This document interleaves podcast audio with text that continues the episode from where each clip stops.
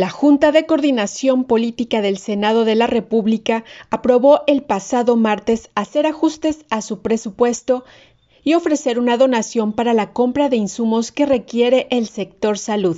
Así lo informó la senadora Nayarita Gloria Núñez Sánchez del grupo parlamentario del PAN al hablar de las acciones que están realizando ante la situación que vive este sector a raíz del aumento de casos por COVID-19 en centros hospitalarios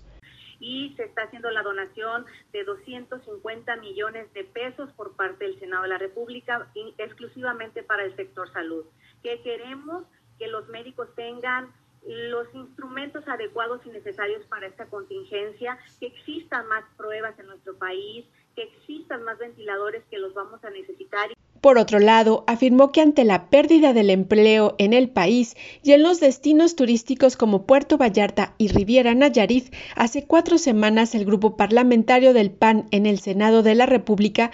presentó propuestas para la reactivación económica, pero también que se otorguen prórrogas de pago de impuestos a los empresarios, como lo han solicitado al gobierno federal en todo el país. Estamos solicitando que Hacienda pueda generar una prórroga de tres meses para el pago de, eh, del ISR para que ellos puedan soportar a todos sus trabajadores y no existan más desempleos, que con esa prórroga que existe ellos puedan seguir pagándole a sus trabajadores y, y no generar más familias con esta preocupación. Este jueves, los senadores del PAN, Movimiento Ciudadano, PRD y PRI sostendrán una reunión virtual para generar la estrategia de mayor presión al gobierno federal para atender a estos sectores. Para señal informativa desde Puerto Vallarta, Noemí Zamora Reynoso.